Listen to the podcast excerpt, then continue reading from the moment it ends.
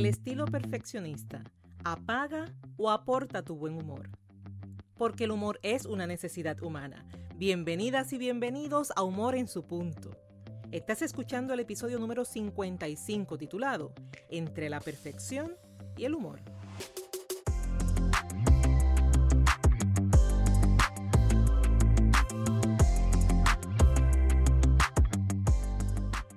Humor en su punto viene a recordarte que los seres humanos poseemos la capacidad para desarrollar el buen humor. Este espacio se hizo para ti que deseas ser positivamente diferente y que estás dispuesto dispuesta a trabajar en tu progreso personal y profesional utilizando el humor como punto clave de tu transformación. Te habla Esther Quintero, doctora en psicología clínica, conferencista transformacional centrada en el humor terapéutico y la feliz autora del libro Captura el Enfoque. Cuando la conducta perfeccionista te aleja cada vez más de tus verdaderos deseos y bienestar, es momento de prestarle atención. Haz que la llamada perfección trabaje a tu favor. Y en este episodio te estaré ayudando a identificar características de las personas con estilos perfeccionistas, reconociendo sus zonas de aplauso, zonas de prevención y zonas de riesgo. Considera las recomendaciones ofrecidas para hacer del estilo perfeccionista uno que trabaje para ti y que despierte sobre todo tu buen humor. Con ello en mente, a ti que estás interesado interesada en desaprender, aprender y emprender, es ahora, cuando con mente alerta y receptiva hablamos entre la perfección y el humor. Como solemos hacer cuando presentamos un tema, pues comencemos con la definición y así sabemos a ciencia cierta de qué estamos hablando. Desde lo simple, la Real Academia de la Lengua Española define perfeccionismo como la tendencia a mejorar indefinidamente un trabajo sin decidirse a considerarlo como acabado. Es decir, quien no finaliza una tarea por su tendencia a continuar y continuar y continuar haciéndole arreglos. Y desde ya te pregunto, ¿cuántas veces has atrasado o hasta te has perdido de una oportunidad solo por tardarte en el preparativo? ¿Cuántas cosas aún no das por finalizadas porque sientes que le falta ese algo, ese no sé qué, esa probabilidad o que aún algo puede mejorar? Ahora, desde la psicología, Irene Alabau, psicóloga graduada de la Universidad de Valencia, reconoce la diferencia entre el uso de la palabra en el contexto diario, así como en los términos clínicos y desde el contexto diario identifica a las personas perfeccionistas como aquellas que nunca están totalmente satisfechas con lo que hacen y son muy cuidadosas en la realización de tareas y sus detalles. Y es justo ese no estar satisfechos lo que sienta las bases para el cambio de humor. Por otra parte, y desde el término clínico, Irene Alabau hace referencia a la aplicación de altos y exigentes estándares de desempeños combinado con una autoevaluación negativa cuando los criterios establecidos por la persona no son logrados. Asimismo establece que el perfeccionismo se trata de un rasgo de personalidad considerado multidimensional. Pero para efectos de este episodio, trabajaremos con el perfeccionismo dentro del contexto cotidiano, es decir, con la tendencia de las personas que nunca están totalmente satisfechas con lo que hacen, enfocándose cada vez más en los detalles. Y justamente, considerando lo cotidiano, hablamos tanto de los beneficios del perfeccionismo como sus áreas de alertas. Y como las cosas no son ni buenas ni malas, sino todo lo contrario, desde la psicología, los beneficios corresponden a un perfeccionismo adaptativo, es decir, a un buen manejo con cierto grado de control. Para ayudarte a visualizar e internalizar mucho mejor el contenido, te estaré presentando tres grandes características que presentan las personas con el estilo perfeccionista, las que a su vez te las voy a explicar desde tres zonas. La zona de aplauso, donde la característica resulta ser una ventaja y tiene el poder de colaborar con tu buen humor. La segunda zona es la zona de prevención, esa que indica que aunque es bueno, aunque existe una ventaja, debes mantener el control, pues tiene el potencial, esa ventaja de transformarse en un riesgo. Y justamente la tercera zona es la zona de riesgo, donde las características poseen desventajas que tienen el potencial de provocar tu mal humor. Comencemos por la más evidente y visto desde la zona de aplauso. Y es que cuando se trata de trabajar con una persona con estilo perfeccionista, se cuenta con la tranquilidad de que la persona hará el mejor trabajo posible, alejando también la posibilidad de la actitud mediocre. La persona con estilo perfeccionista suele hacer el mejor trabajo posible, ya sea para sí misma o para otras personas. Su buen humor aumenta producto de la satisfacción y reconocimiento, tanto propio como de otros. Ahora observemos esa misma característica desde la zona de prevención. Desde la perspectiva de otros, cuando por justo saber que harás un buen trabajo, has de cuidarte de que te asignen tareas, sobre todo esas tareas que no fueron completadas por otras personas. En buen español, como se sabe que haces las cosas bien, puede que piensen en ti cada vez que algo sea importante. Y si eso ocurre, puede que termines con sobrecarga de trabajo que te apaga la sonrisa y te frunce el ceño. Asimismo, desde tu perspectiva, cuidado también con la necesidad de reconocimiento, es decir, que por buscar ese refuerzo, por buscar que te digan lo bien que haces las cosas, termines aceptando tareas solo por obtener un reconocimiento que puede que algún día, por diversas razones, ya no lo escuches. Y esa misma característica, desde la zona de riesgo, debes saber que puede ocurrir cuando comienzas a sentir que si no lo haces tú, no está bien hecho. ¿Te suena? Aquí ya no se trata de que te asignen trabajos, sino de que terminas tú, por voluntad propia, asumiendo responsabilidades que bien puedes delegar en otras personas así como también comienzas a rehacer los trabajos que otros ya completaron y hasta sin intención terminas llevando el mensaje de que tú no sabes hacerlo. Y ese tú no sabes hacer lo que transmites puede hacer que otros no deseen ni siquiera intentarlo. Y al igual que en la zona amarilla, tu buen humor se va a afectar por la sobrecarga de trabajo. De igual forma puede que se afecten también tus relaciones interpersonales ya sea por la molestia de que las personas no completen las tareas como las esperas, o por el malestar que puedes experimentar al otro saber que rehiciste el trabajo que ya habías realizado. Esa fue la característica de hacer el mejor trabajo posible. Si es tu caso, procura que el mejor trabajo posible te lleve a desarrollar buen humor y evita que eso implique una sobrecarga de trabajo que afecta tu buen humor e interviene consciente o inconscientemente en tus relaciones interpersonales. Como segundo beneficio desde la zona del aplauso, podemos describir la usual organización, con una estructura que en condiciones de buen manejo disfrutan y hasta enorgullece. Esa organización previene malestar y previene el mal humor.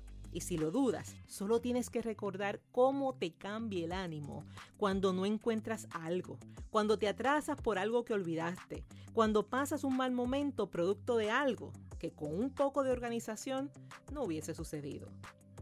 Dos de los principales beneficios de la organización es el ahorro del tiempo, así como la energía y la claridad mental que transmite un ambiente organizado. Ahora, desde la zona de prevención y con esa organización, te recomiendo que observes el tiempo que dedicas a organizarte. Recuerda que la buena organización tiene como beneficio economizar tiempo. Te lo digo porque la tendencia de perfección puede llevarte a organizarte una y otra vez, una y mil veces, haciendo que inviertas más tiempo del requerido y no se trata de eso. Así que ojo al tiempo cuando se trata de organizarte. Y ahora, desde la zona de riesgo, te digo que trabajes tu organización y evita interferir con el estilo de organización de otras personas.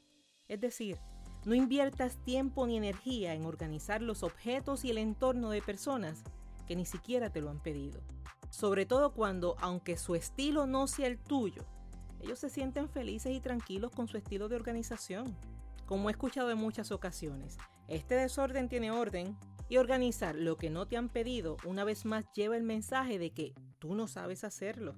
Así como tener contacto con propiedad de otras personas que te pueden señalar posteriormente porque algo se perdió, adivina desde cuándo, desde que tú lo organizaste. ¿Te suena familiar? Esa fue la característica de ser organizados. Si es tu caso, procura que esa organización te tome un tiempo razonable, que sea de ti para ti, a menos que otra persona te pida ayuda. Y así proteges tu buen humor, las pérdidas de tiempo y los posibles señalamientos.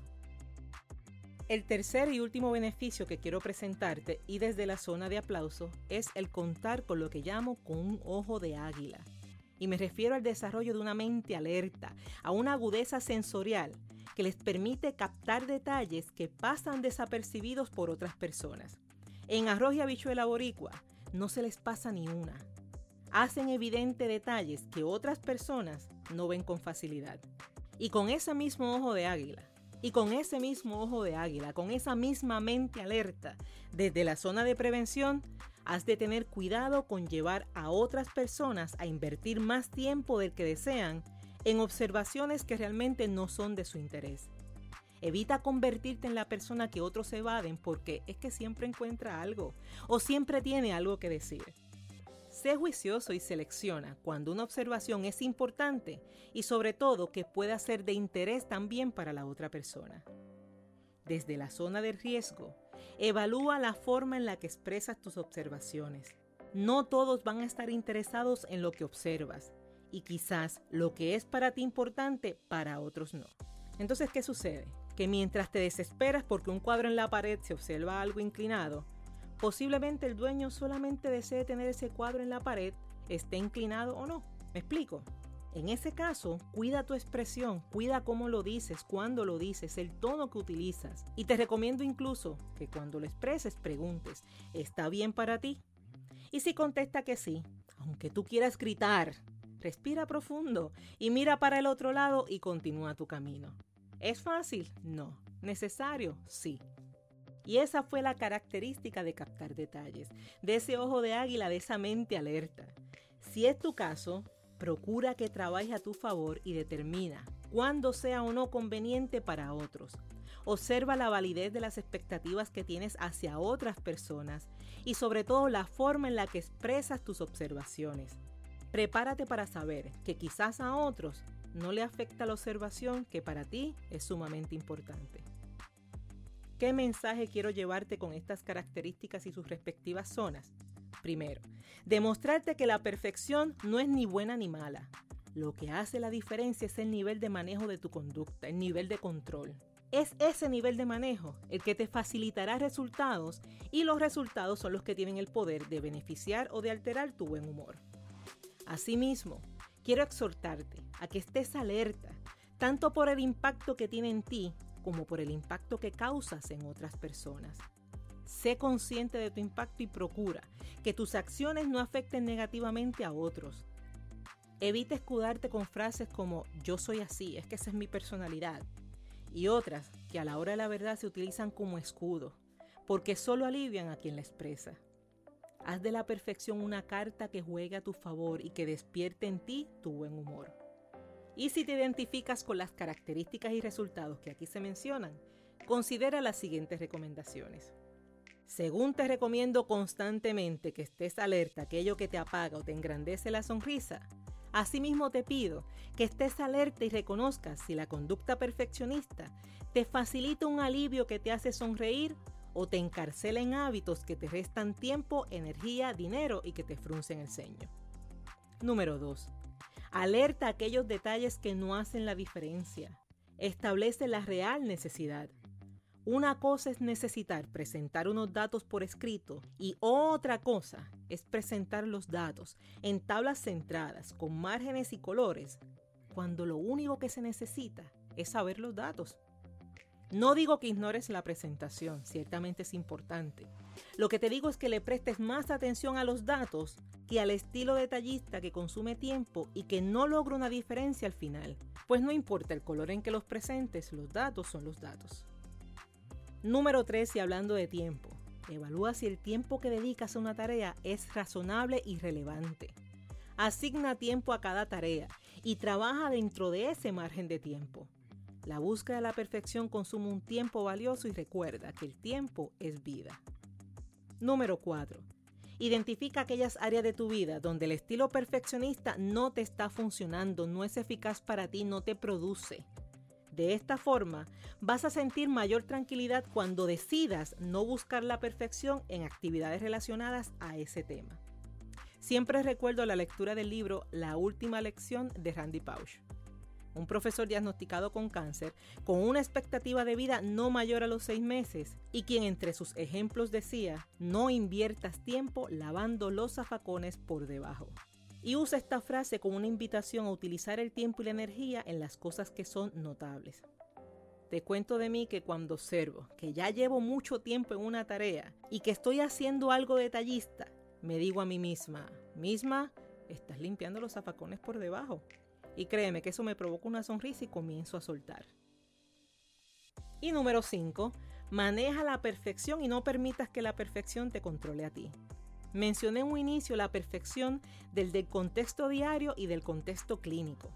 Aunque este episodio fue centrado en el contexto diario, si observas que la perfección es una situación que interfiere con tu rutina y con tus relaciones interpersonales, busca orientación con un profesional de la salud mental. Recuerda que este podcast es de carácter educativo y no sustituye una intervención profesional. Por lo tanto, no te quedes con lo que aquí has escuchado y busca tu bienestar. Finalizo este episodio repasando contigo que trabajamos con el perfeccionismo desde el contexto cotidiano, es decir, la tendencia de las personas que nunca están totalmente satisfechas con lo que hacen, enfocándose en los detalles. Que la perfección no es ni buena ni mala, lo que hace la diferencia es el nivel de manejo de la conducta. Y que es valioso estar alerta, tanto por el impacto que tiene el estilo perfeccionista en ti como el que puedes causar en otras personas.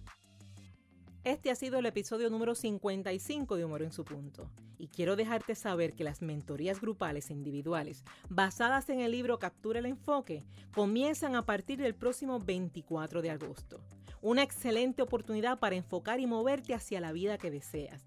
Esa con la que haces clic y te ríes hasta solo.